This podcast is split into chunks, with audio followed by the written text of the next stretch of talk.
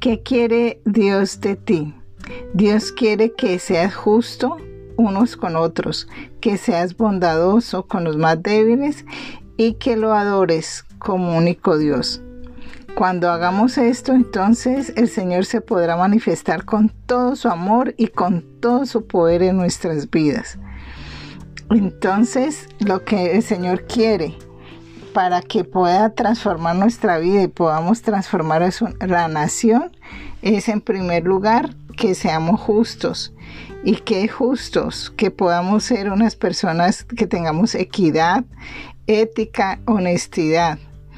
Y muchas veces eh, Colombia es el primero en muchas cosas muy buenas, en, en, ciertos deportes, en nuestras riquezas naturales, pero también tenemos un deshonroso lugar de número uno en corrupción. Y entonces decimos los que están allá, ¿cierto? Eh, eh, eh, hay corrupción, pero resulta que también revisemos nuestro corazón, si somos lo suficientemente correctos, si somos lo suficientemente honrados o cuando nos dan dinero de más, las devueltas, de más y nos devolvemos a, a decirle a la cajera, eh, revisa bien, creo que me has dado de más.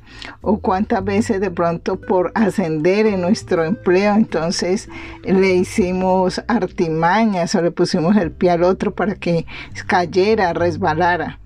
Entonces, cuando mi corazón no hay rectitud, pues como es arriba es abajo.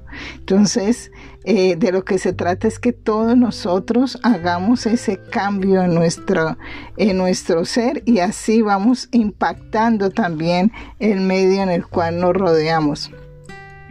Y hagamos una reflexión. Yo acato la autoridad o de pronto soy un rebelde pasivo o estoy siendo una persona que, que, cumplo las normas de, de, mi casa, que cumplo las normas de la empresa en la cual me muevo. Si esto no es así, si no soy lo suficientemente honrada, no soy lo suficientemente honesta y correcta, y si a veces también me paso por la faja la autoridad, eh, eso no está bien y eso es una son actitudes que van a, que afectan mi hogar que afectan la empresa que afectan mi país y eso no es lo que le gusta al Señor porque él dice que quiere que seamos justos que seamos correctos que seamos honestos que seamos sinceros y que seamos fieles pero tenemos la oportunidad hoy de reflexionar, de arrepentirnos, de llevar esto a los pies del Señor y hacer un cambio. En segundo lugar, el Señor dice que amemos la misericordia. La misericordia es tener compasión por el necesitado, amor por el prójimo. Entonces, que podamos ser esas personas generosas que siempre estamos dispuestos a ayudar a los demás. O somos de esas personas que más bien estamos siempre esperando que nos den, que me den, que me den, que me den o estoy mirando que yo eh, tengo salud, tengo la vida y que yo puedo eh, levantarme y producir para mí y antes para los demás. Y en tercer lugar, el Señor dice que lo adore, que te humilles ante Él. Eh, como consecuencia de que muchas veces hemos actuado sin tener en cuenta al Señor, incluso pasando por encima de sus leyes, de sus estatutos, de lo que Él nos ha ordenado que no hagamos.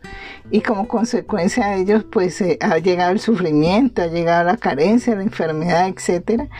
Entonces nos sentimos frustrados, desesperados, ansiosos y hemos eh, echado la culpa a todo, a todo el mundo y empezamos a pelear aún contra la familia.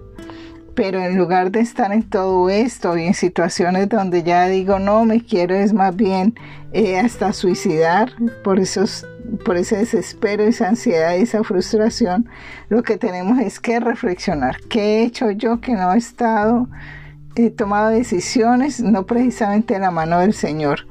Entonces, ir en oración, doblar rodillas, presentarles la situación al Señor en arrepentimiento y Él te va, te va a levantar de nuevo. eh, y decirle, Señor, perdóname por no obedecerte.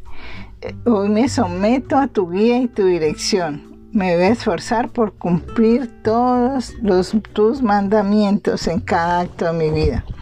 Entonces, si nos arrepentimos, si escuchamos al Señor, si obedecemos su palabra, Dios se acercará a ti y te va a limpiar y te va a perdonar y estás debes estar seguro que Dios te usará como herramienta para cambiar tu entorno, para cambiar tu vida y por ende la vida de tu familia va a mejorar, la vida de tu ciudad, de tu país.